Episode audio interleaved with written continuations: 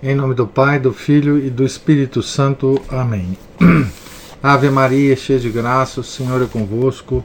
Bendita sois vós entre as mulheres, e bendito é o fruto do vosso ventre, Jesus. Santa Maria, Mãe de Deus, rogai por nós, pecadores, agora e na hora de nossa morte. Amém. São Felipe Neri, rogai por nós. Nossa Senhora de Fátima, rogai por nós. Em nome do Pai, do Filho e do Espírito Santo. Amém. Bom dia a todos. Nós estamos na página 114, no pezinho da página 114, da biografia de São Francisco de Assis, escrita por Chesterton. Estamos no capítulo, no capítulo dos milagres. Uh, de São, de São Francisco e da sua morte. Mas muito antes de essas coisas acontecerem, naqueles dias da minha meninice, quando vi pela primeira vez a figura de São Francisco, à distância, no entanto, mesmo à distância, me atraindo, Naqueles dias vitorianos, que seriamente se separaram as virtudes dos milagres dos santos, mesmo naqueles dias, eu não podia esquivar-me de sentir vaga perplexidade sobre como esse método poderia aplicar-se à história. Portanto, eu não compreendia muito bem e ainda agora não o compreendo, sobre que princípios se deva pegar e escolher nas crônicas do passado, que parecem ser, ser todas inteiriças. Todo o nosso conhecimento sobre determinados períodos históricos, e notadamente de todo o período medieval, funda-se em certas crônicas relacionadas, escritas por indivíduos, alguns dos quais sem nome, e todos eles já extintos, que se não podem de qualquer forma arguir, nem em alguns casos auxiliar. Nunca pude certificar-me da natureza do direito pelo qual os historiadores aceitaram deles grande massa de detalhes como verdade definitiva para depois, subitamente, negarem a veracidade quando um dos detalhes vem a ser preternatural.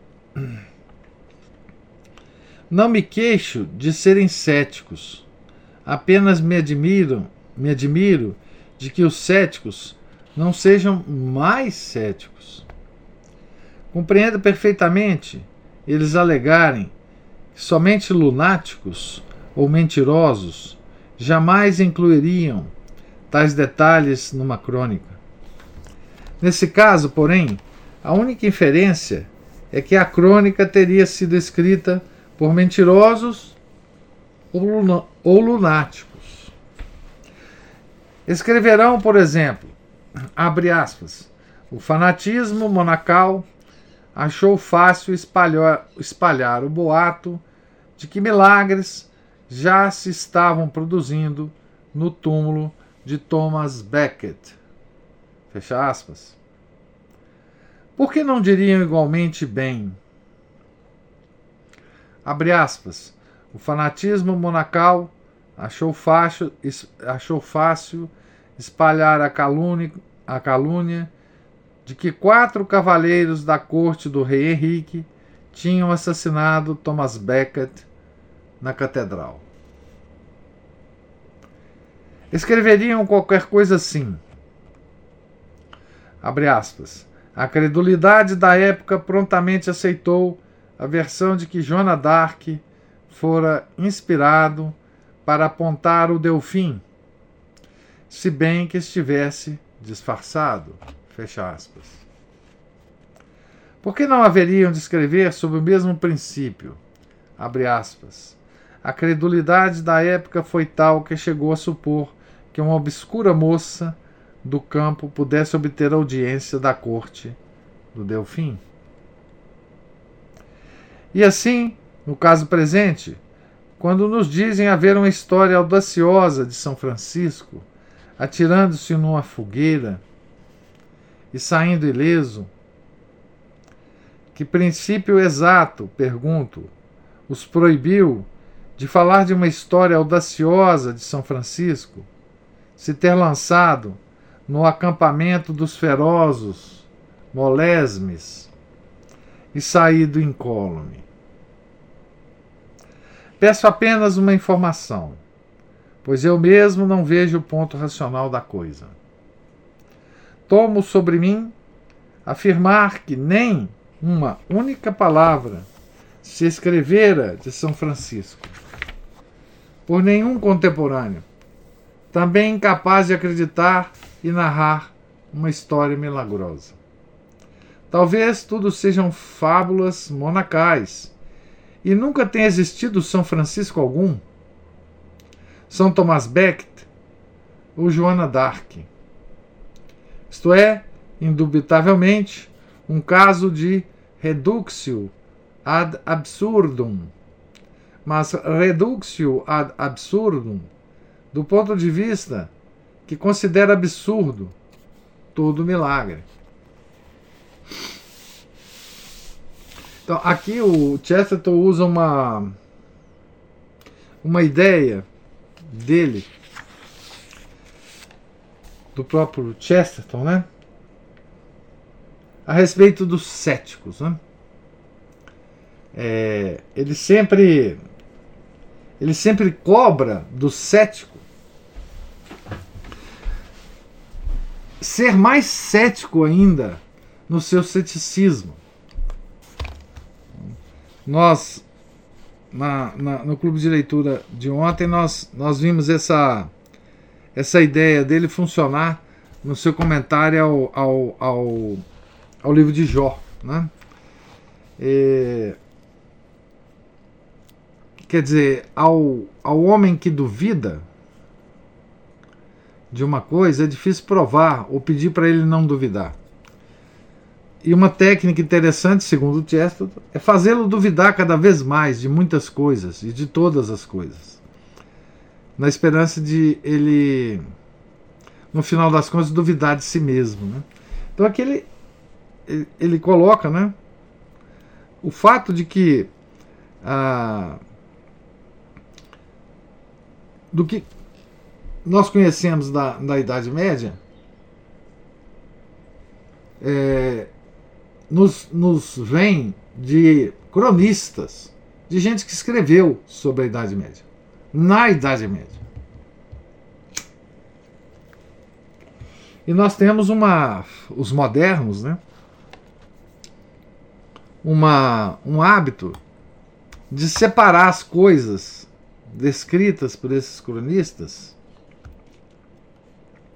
entre coisas críveis e não críveis. Normalmente as não críveis são os milagres. Né?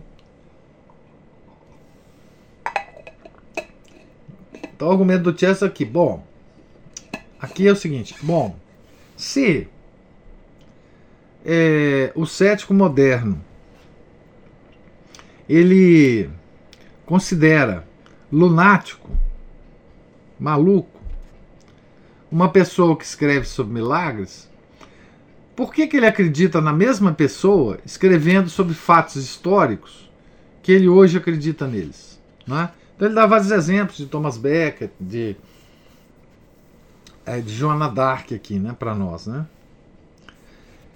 Então essa seleção é, que, o, que o historiador moderno faz é que ele está questionando aqui, né? E na lógica abstrata, esse método de seleção conduziria as mais audaciosas absurdezas. Uma história, uma história intrinsecamente inacreditável somente poderia significar que a autoridade fosse desmerecedora de crédito. Não poderia significar que as outras partes da sua história devessem ser recebidas com a máxima credulidade. Se alguém dissesse ter encontrado um homem vestido de calças amarelas que passou a se atacar ferozmente, não haveríamos de fazer o nosso ju juramento sobre a Bíblia ou arder numa estaca pela afirmação de que vestisse calças amarelas. Se alguém alegasse ter subido num balão azul e verificado que a lua era feita de queijo verde, não haveríamos exatamente de apresentar um depoimento sobre ser azul o balão, nem verde a lua. E a conclusão verdadeiramente lógica do lançamento de dúvidas a todas as histórias, como os milagres de São Francisco, fora lançar dúvidas à existência de homens como São Francisco. E houve realmente um momento moderno, uma espécie de ponto culminante do ceticismo insano, quando essa espécie de coisa realmente se dizia ou fazia. As pessoas costumavam dizer que nunca houve nenhum São Patrício, o que é, ponto por ponto, uma tolice histórica, como dizer-se que nunca existiu nenhum São Francisco. Houve tempo, por exemplo, em que a loucura da explicação mitológica dissolvera grande parte da história sólida. Ao calor e irradiação universal e luxuosa do mito do Sol. Creio que esse Sol, especialmente, já desceu ao seu ocaso, porém tem havido numerosas luas e meteoros em sua substituição. São Francisco haveria de fazer, naturalmente, um magnífico mito de Sol. Como poderia alguém escapar à chance de ser um mito de sol quando, de, feito, de fato, é mais vulgarmente conhecido por uma canção intitulada O Cântico do Sol? Desnecessário indicar que o fogo na Síria foi a aurora no leste e as chagas sangrando na Toscana, o pôr do sol no oeste. Poderia fazer longamente a exposição dessa teoria. Somente que, como a miúde sucede a bons teoristas, ocorre-me outra teoria mais promissora. Não sou capaz de imaginar como todos, eu inclusive, possamos ter deixado de notar o fato de que toda a história de São Francisco é de origem totêmica. E não há que negar uma história que simplesmente pulula de totens. Os bosques franciscanos são repletos deles, como qualquer fábula indígena. Francisco é levado a chamar asno a si próprio, porque nos mitos originais, Francisco era, mente, era meramente o nome dado ao verdadeiro burro de quatro pernas, mais tarde vagamente evoluído num deus ou herói semi-humano. Por isso foi sem dúvida que eu costumava sentir que o irmão lobo e a irmã ave de São Francisco tinha certa semelhança com o irmão boi e a irmã raposa do tio Remus. Tio Remus era um personagem de contos infantis, né? Na época do Chesterton. Dizem alguns que é, na verdade, uma fase inocente na infância na qual realmente acreditamos que um boi pudesse falar ou uma raposa fazer uma boneca de breu. Seja como for, há um período inocente de crescimento intelectual no qual nós, às vezes, realmente acreditamos que São Patrício foi um mito de sol ou São Francisco um totem. Mas para a maioria de nós, essas duas fases do paraíso são coisas do passado. como haverei de sugerir daqui a um momento, existe um sentido no qual podemos, para fins práticos, distinguir entre as coisas prováveis e as improváveis em tal história. Não é tanto uma questão de crítica cósmica sobre a natureza do acontecimento, como crítica literária sobre a natureza da história. Algumas histórias são contadas com muito mais seriedade do que outras. Mas, afora isso, não tentarei aqui nenhuma diferenciação definida entre elas. Não farei isso por um motivo prático relativa, relativo à utilidade do procedimento. Refiro-me ao fato de que, num sentido prático, todo esse assunto volta ao caldeirão do qual muitas coisas podem sair moldadas no que o racionalismo teria chamado monstros.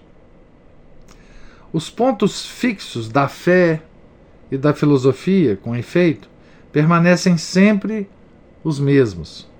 Se um indivíduo crê que o fogo, em determinado caso, deixe de queimar, depende isso da razão porque ele suponha que o fogo geralmente queime. Se ele queimar nove lenhas de dez, porque a sua natureza ou destino fazer isso, então ele também haverá de queimar a décima. Se queimar nove lenhas, por ser essa vontade de Deus, então poderia deixar de queimar a décima, pela vontade de Deus. Ninguém se poderá colocar atrás dessa diferença fundamental sobre a razão de ser das coisas. E é tão racional para um teísta acreditar nos milagres como é para um ateu não acreditar. Em outras palavras, só existe uma razão inteligente pela qual um homem deixa de acreditar em milagres. E essa é que acredite no materialismo. Mas esses pontos fixos da fé e da filosofia são coisas para uma obra teórica e não tem aqui lugar particular.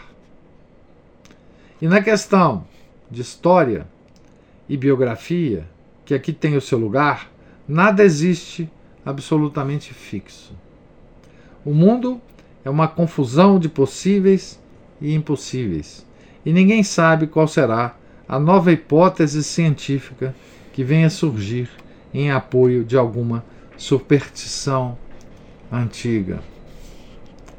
Três quartos dos milagres atribuídos a São Francisco já teriam sido explicados pelos psicólogos. Não realmente como um católico os, explicasse, mas como materialista deve necessariamente recusar-se a explicar. Existe todo um departamento dos milagres de São Francisco. Os milagres da cura. Antes de entrar nisso aí, eu queria fazer uma observação é, sobre a grande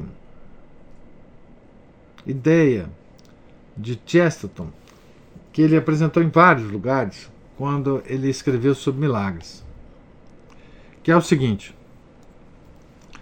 é, que é a ideia de que, ah, como ele diz aqui, né, da, da queima da lenha. Né? Ele está falando da, da, da, fogueira por causa do, do, São Francisco ter entrado na fogueira e não ter se queimado. Né? Então ele está usando é, é, duas perspectivas aqui. Né?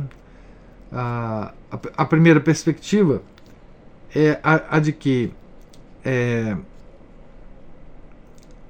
Pode-se acreditar que o fogo queime as nove, os nove primeiros pedaços de lenha, não é? O, o materialista vê nisso uma lei não é?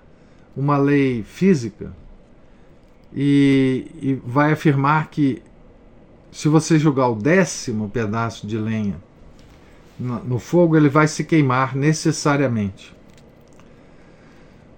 Mas pode haver alguém que ache o seguinte: que a lenha se queima por vontade de Deus. Não é? E não por alguma coisa intrínseca ao fogo.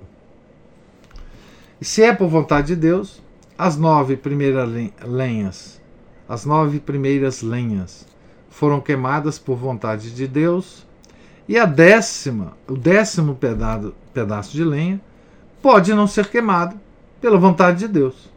Né? Então, essas são as duas perspectivas. A vontade de Deus controlando tudo. Né? Essa é sempre a, o, a perspectiva de Chesterton e, e, de nós católicos. Né?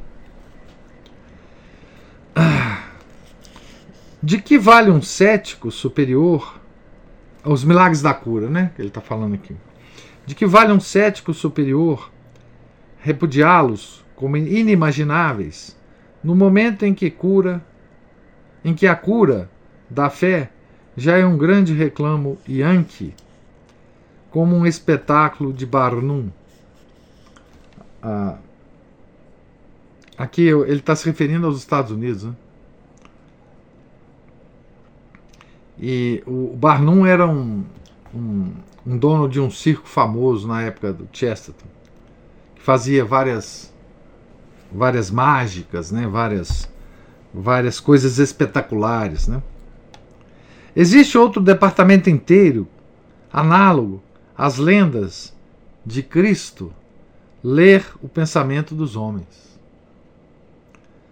Por que censurá-las e enegrecê-las por terem o nome de milagres, quando a transmissão do pensamento já é um divertimento de salão, como as cadeiras musicais. Está falando aqui da telepatia, né, daqueles fenômenos é, do século XIX, para, é, da virada do século XIX para o século XX. Né? Fenômenos, inclusive, espíritas. Né? Existe ainda todo um departamento a ser estudado separadamente, se tal estudo científico fosse possível, das maravilhas bem testemunhadas, operadas pelas suas relíquias e posses fragmentárias. De que serve repelir tudo que é inconcebível, quando mesmo esses truques psíquicos vulgares de salão voltam continuamente ao toque de qualquer objeto familiar ou a ter na mão uma posse individual. Não creio, naturalmente, que esses truques sejam do mesmo tipo que as boas obras do santo, exceto talvez no sentido do diabolos, simius dei. que o diabo imita Deus, né? É o imitador de Deus, né? Diabo, imitador de Deus. Mas não é questão daquilo que eu creio, nem do que, nem do porquê, mas daquilo que os céticos não creem e do seu porquê. E a moral para o historiador ou biógrafo prático é esperar que as coisas se acomodem um pouco mais antes de alegar descrença do que quer que seja.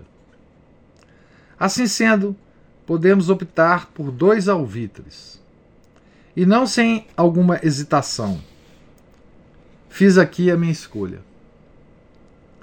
O melhor processo, e mais ousado, seria contar toda a história de um modo franco e incisivo milagres e tudo, segundo o que fizeram os historiadores originais.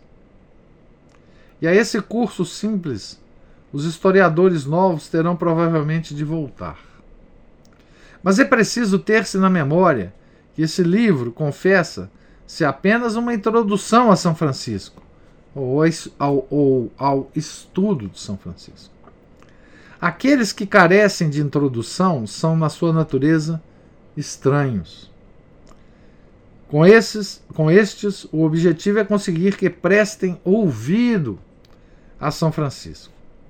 E fazendo isto, é perfeitamente legítimo organizar os fatos de modo que os familiares venham antes dos que não são familiares, e que os que poderão compreender imediatamente antes dos que acharão alguma dificuldade. Só desejaria que nesse, neste rascunho exíguo pudesse haver uma ou duas linhas que atraíssem os homens a estudar São Francisco por sua própria conta. E se o estudarem por si mesmos, logo irão descobrir que a parte sobrenatural da história parece tão natural como o resto. Mas foi preciso que meu esboço tivesse apenas um caráter meramente humano, porque só estive apresentando seu direito à humanidade, inclusive à humanidade cética. Adotei, por conseguinte, a alternativa de, primeiro, mostrar que ninguém, senão um imbecil de nascimento, poderia deixar de compenetrar-se de que São Francisco foi uma criatura humana, histórica, muito real. Segundo, sumariar rapidamente, neste capítulo, os poderes sobre-humanos que certamente fizeram parte dessa história e dessa humanidade. Só resta dizer alguma palavra sobre as distinções que poderão ser razoavelmente observadas no assunto por uma pessoa dotada de qualquer ponto de vista. Para que não confunda o ponto e a combinação da vida do santo com as fantasias e boatos que, na realidade, foram apenas a orla da sua reputação. Ah, tá, então aqui o, o Chesterton está escrevendo esse livro, né? É, de São Francisco, esse, esse esboço, né, esse livrinho, é, na perspectiva que os céticos também o lerão, né, que eles vão ter interesse por esse livro do Chesterton. Né, e muitos realmente tiveram, muitos o leram, né, obviamente. Então ele quer atrair não exatamente os devotos de São Francisco, né? mas os céticos. A tão imensa massa de lendas e anedotas sobre São Francisco de Assis e tantas compilações admiráveis, cobrindo quase todas elas, que me vi na contingência de tomar, dentro dos meus estreitos limites, uma política um tanto estreita, qual seja a de seguir uma linha de explicação e somente mencionar, aqui e ali, uma anedota ou outra para que ilustrem a explicação. Se isso for verdadeiro, a respeito de todas as lendas e histórias, é essencialmente verdadeiro das lendas milagrosas e das histórias sobrenaturais. Se fôssemos tomar algumas histórias como elas se acham, receberíamos uma impressão um tanto confusa, parecendo que a biografia contém mais acontecimentos sobrenaturais do que naturais. Ora, é claramente contra a tradição católica, coincidente em tantos pontos com o bom senso, supor que seja esta realmente a proporção dessas coisas na vida humana prática. Além disso, ainda quando consideradas como histórias sobrenaturais ou preternaturais, elas evidentemente se enquadram em certas categorias diferentes, não tanto à mercê da nossa experiência em matéria de milagres, como da nossa experiência em matéria de histórias. Algumas delas possuem o caráter de contos de fada na sua forma, muito mais do que seu incidente.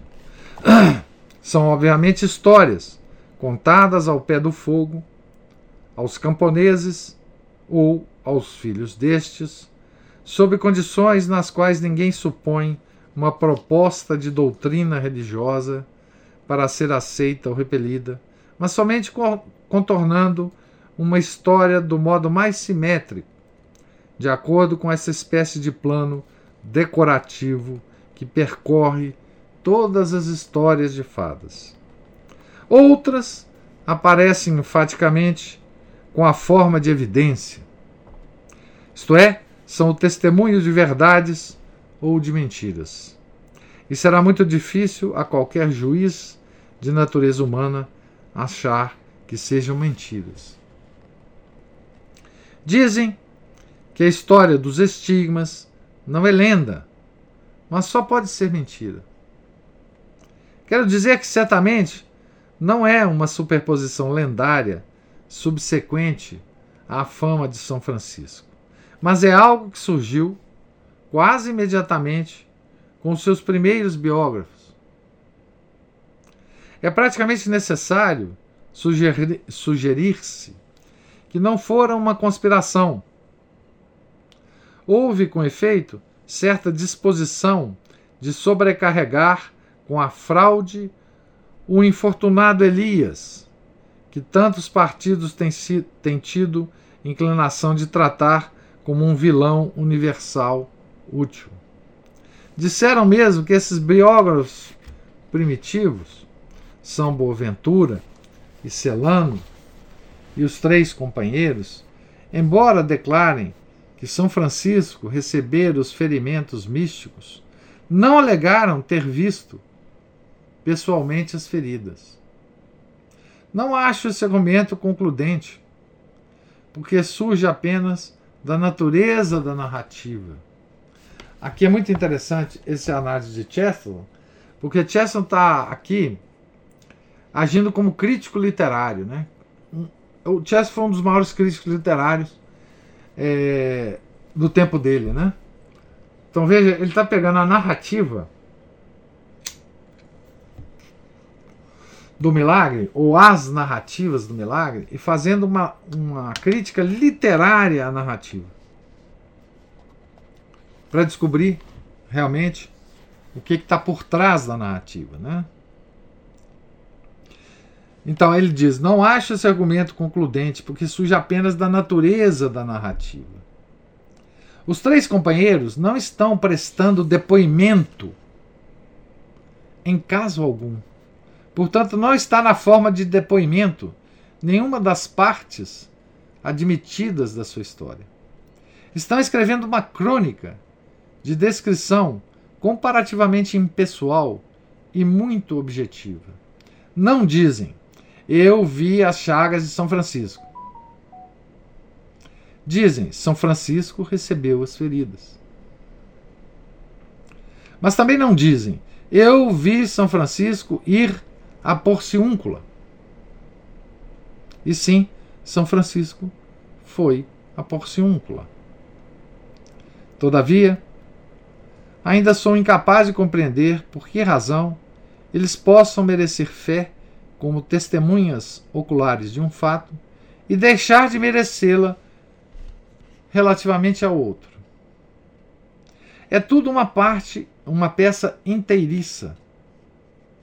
Seria uma interrupção demasiado abrupta e anormal na sua maneira de relatar a história, se de repente desandassem a blasfemar e praguejar, dar seus nomes e endereços e jurar que eles viram pessoalmente e verificaram os fatos físicos em apreço.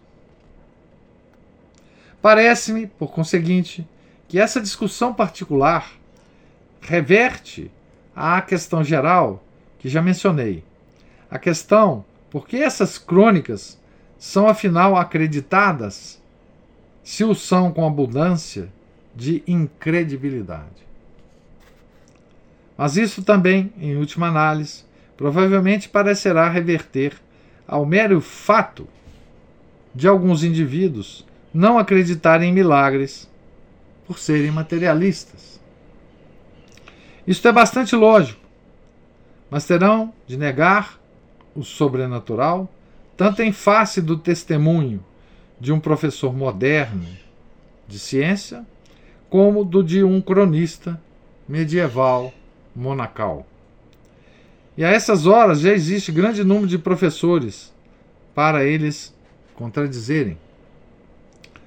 Mas o que quer que se, que se possa pensar a respeito de semelhante sobrenaturalismo, no sentido comparativamente material e popular dos atos sobrenaturais, perderemos todo o ponto, todo o ponto de São Francisco, sobretudo de São Francisco depois do Alverno, se não compreendermos que ele estava vivendo uma vida sobrenatural.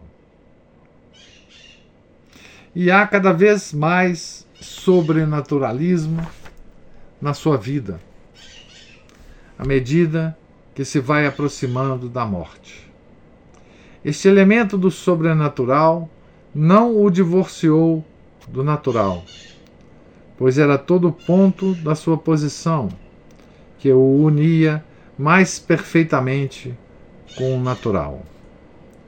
Não o tornou sombrio, nem desumanizado, pois toda a significação da sua mensagem era que tal misticismo torna um homem alegre e humano. Mas foi todo o ponto da sua posição e foi toda a significação da sua mensagem. Que o poder em operação era um poder sobrenatural. Se esta simples distinção não transparecesse de toda a sua vida, seria difícil alguém deixar de notá-la, lendo o relatório da sua morte. Num sentido, pode-se dizer que ele vagueou como moribundo, do mesmo modo como vagueara em vida.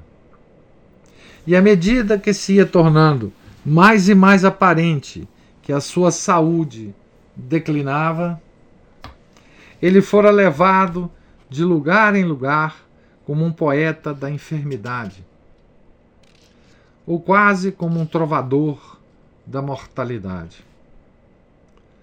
Foi a Rieti, Rieti na a Núrcia, talvez a Nápoles, certamente a Cortona, pelo lago de Perúzia. Mas há qualquer coisa profundamente patética e cheia de graves problemas no fato de que, afinal, como quereria parecer, a sua chama de vida saltara e o seu coração rejubilara quando viram, longe, sobre a colina de Assis, os solenes pilares de Porciúncula. Ele que se tinha tornado vagabundo por amor a uma visão, ele que se negara todo o senso da locação e propriedade. Ele cujo evangelho e glória se resumiam em ser destituído de lar. Recebeu da natureza, como um tiro de parta, o aguilhão do senso do lar. Ele também sofria de sua maladie de clocher, a sua doença de campanário, embora o seu campanário fosse maior do que em nós. Nunca! exclamou ele, com a energia súbita dos espíritos fortes no leito de morte. Nunca abandoneis este lugar. Se fordes aonde quer que seja, ou fizerdes qualquer peregrinação, voltai sempre ao vosso lar pois esta é a santa casa de Deus. E a procissão passou debaixo das arcadas da sua casa, e ele deitou-se na cama, todos os seus irmãos reunidos em torno dele para a derradeira vigília. parece-me inoportuno entrar desculpe, é entrar em subsequente discussão relativamente a que sucessores ele abençoara ou em qual forma e com que significação. Naquele momento intenso, ele nos, nos abençoou a todos. Depois de ter de se ter despedido de alguns de seus amigos mais íntimos, e especialmente os mais antigos, foi erguido por seu próprio desejo da cama tosca e deposto sobre a terra nua.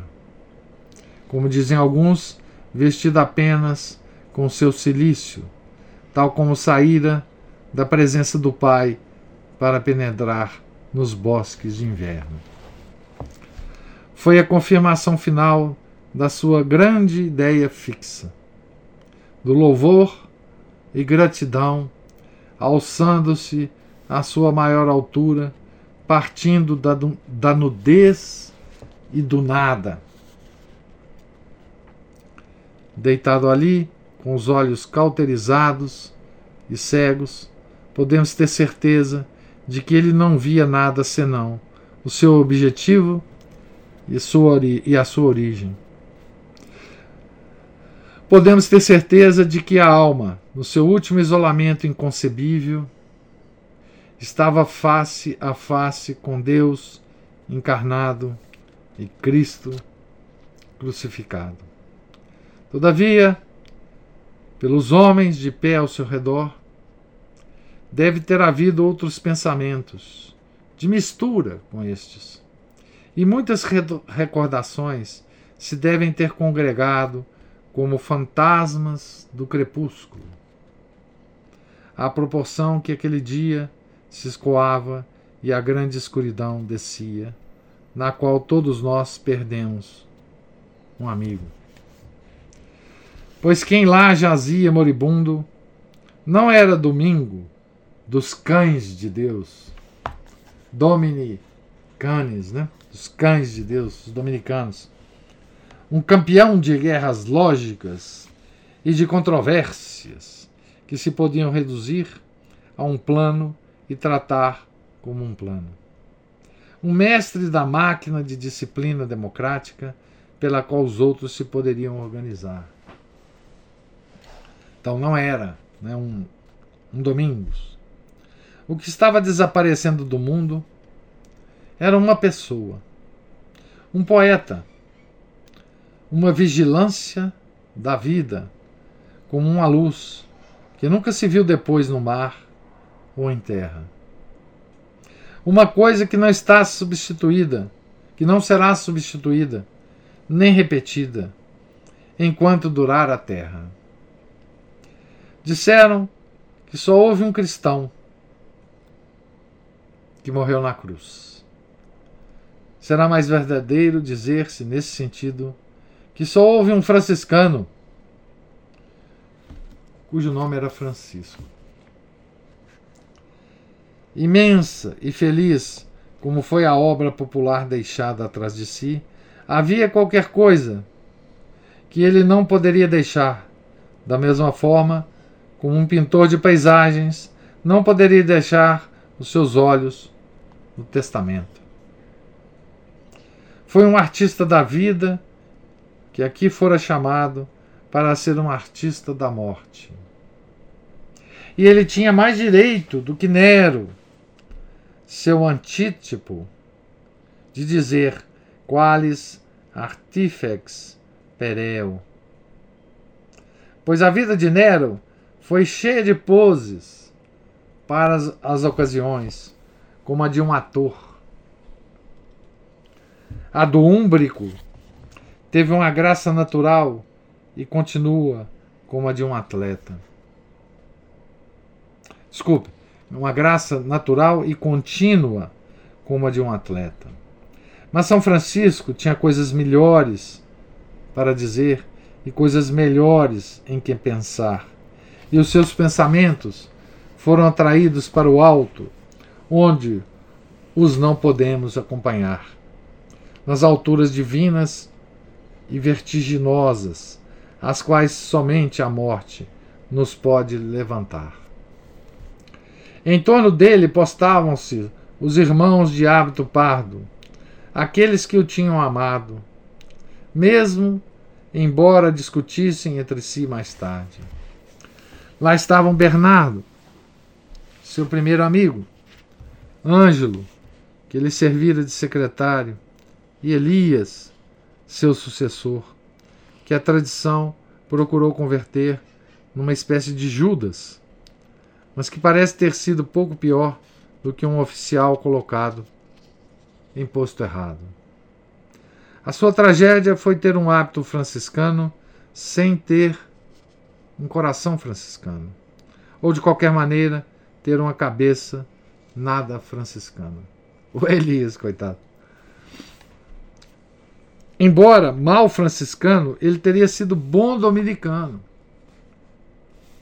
Seja como for, não há, não há que duvidar de que amava Francisco, pois rufiões e selvagens o amavam. Ele permaneceu com os demais enquanto as horas se passavam e as sombras envolviam a casa de Porciúncula. E ninguém deve pensar tão mal dele para supor que os seus pensamentos estivessem então no tumultuoso futuro, nas ambições e controvérsias dos seus anos subsequentes. Poderia alguém supor que as aves deviam ter sabido do acontecimento, fazendo certo movimento pelo céu da tarde. Como já tinha feito antes, de acordo com a lenda, espalhando aos quatro ventos do céu, no modelo de cruz, ao seu sinal de dispersão, poderiam agora ter escrito em linhas pontilhadas pelo espaço celeste um augúrio mais terrível. Ocultas na floresta, talvez houvesse pequeninas criaturas encolhidas, que nunca mais seriam observadas e compreendidas. E dizem que os animais, às vezes, são conscientes de, de coisas às quais o homem, seu superior espiritual, fica momentaneamente cego.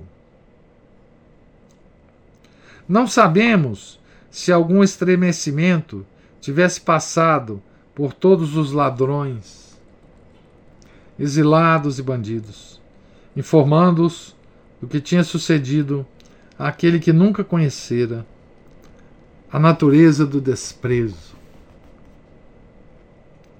Mas pelo menos nas passagens e pórticos de Porciúncula, estabeleceu-se súbita quietude onde todas as figuras pardas se plantavam como estátuas de bronze. Pela cessação dos batimentos do grande coração que não parara enquanto não sustivera o mundo. Então, a, bom, aqui termina o capítulo dos milagres e da morte, né? E nesse, nesse relato da morte, ele, ele cita o, o sucessor de São Francisco, né, que quase que destruiu a ordem, né, o Elias, mas isso é uma outra história. É, ele caiu em, enfim, em heresia. Mas é, que beleza a descrição, né? É, da morte, né? O Chester, estou pensando aqui, né? É, na natureza, né? Nos animais que ele tanto amava, né? De certa forma, sentindo a morte, né? É, de São Francisco, fazendo é, alguma coisa né? nesse momento, né? É, há mesmo relatos, né? É, disso na nas crônicas né, medievais. E aqui só o, o, é, o Chesterton menciona né, essa, essa morte. Né?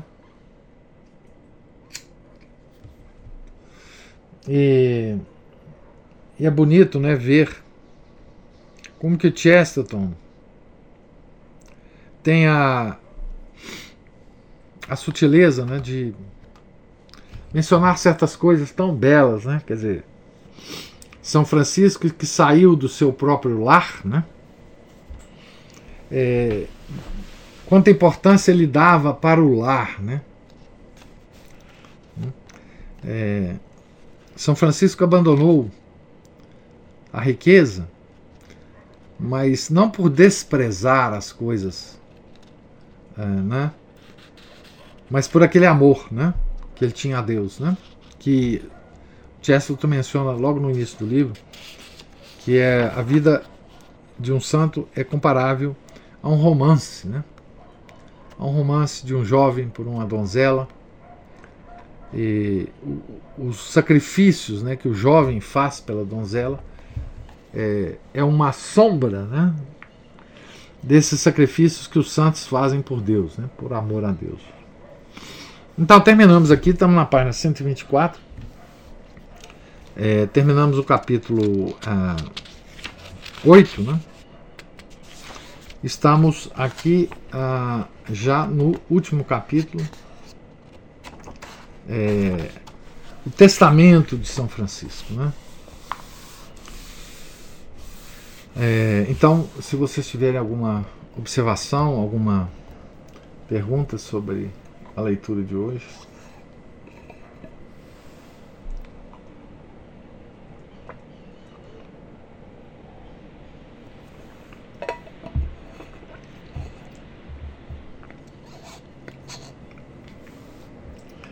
Então, não tendo nenhuma observação, Deus lhes pague a presença, a paciência.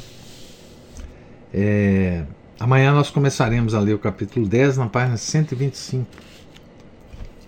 Tenham todos um santo dia. Fiquem todos com Deus. Em nome do Pai, do Filho do Espírito Santo. Amém. Ave Maria, cheia de graça, o Senhor é convosco. Bendita sois vós entre as mulheres, e bendito é o fruto do vosso ventre, Jesus. Santa Maria, Mãe de Deus, rogai por nós, pecadores, agora e na hora de nossa morte. Amém. São Felipe Neri, rogai por nós. São Francisco de Assis, rogai por nós. Nossa Senhora de Fátima, rogai por nós. Em nome do Pai, do Filho e do Espírito Santo. Amém.